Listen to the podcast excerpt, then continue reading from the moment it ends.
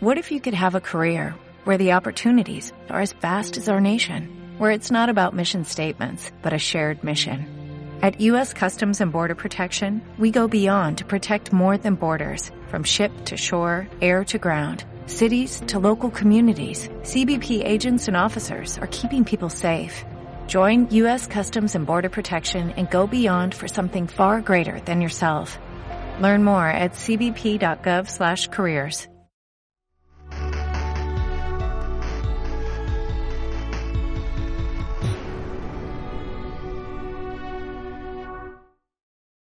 Hola, ¿qué tal amigos? Bienvenidos a 5 minutos con Cristo.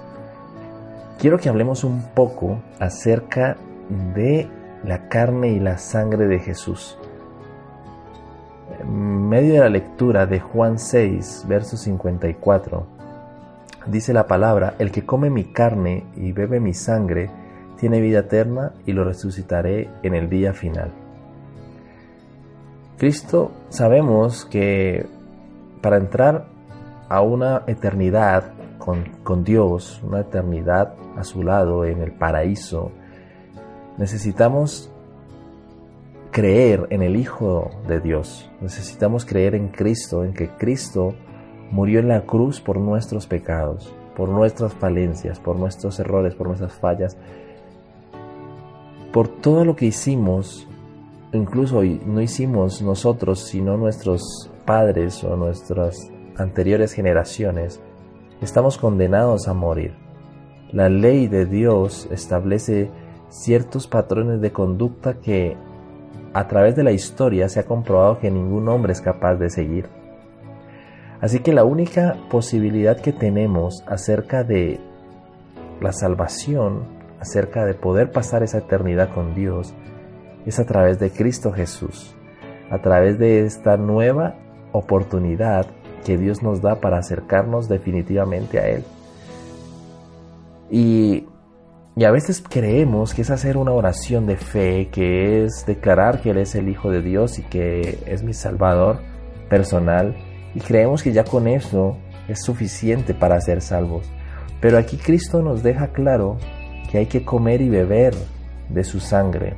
Y no se está refiriendo a la Santa Cena, lo que hacemos en nuestra congregación cada mes, cada semana, cada día, sino que se refiere más a, a un cambio y a una transformación desde adentro. Entonces, hablemos un poco de eso. Cuando Cristo habla, el que come mi carne, el que comer la carne de Cristo, eh, nos está diciendo que necesitamos creer. Pero este es un primer paso, creer, creer en que Él, ¿sí?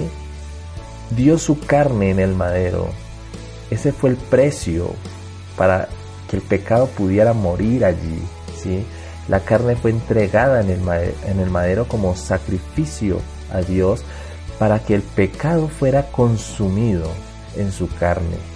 Así que aceptamos eso recibimos a Cristo, comer de la carne de Jesús, es decir, que nosotros o, lo que nos atrae de este mundo, las cosas que no le gustan a Dios, lo que produce pecado en este mundo, debe ser consumido, debe ser quitado, muerto en nuestra vida.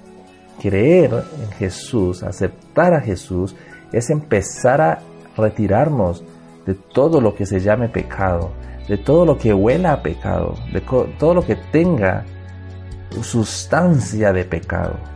Porque necesitamos morir, consumir la carne de Jesús, es decir, mm, quito lo mío, quito mi carne, empieza a, morir, empieza a, a, diluirse, todo lo que me, me ata a este mundo debe empezar a desaparecer.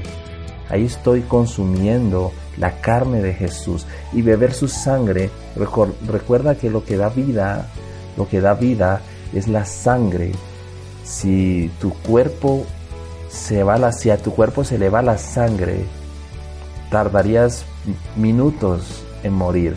Así que lo que da lo que mantiene vivo, lo que le da vida a tu cuerpo es la sangre Y aquí no se trata de tu sangre, sino que dice la palabra que el que beba mi sangre, el que beba la sangre de Jesús, quiere decir que ya no solamente aceptamos y renunciamos al pecado, sino que empezamos a tener una vida que no es nuestra, sino es la vida de Jesús.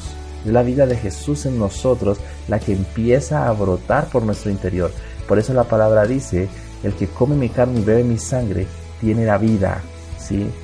Ese es el principio para poder pasar esa eternidad con Dios. Así que es tiempo de comer y de beber la sangre de Jesucristo. Dios te bendiga.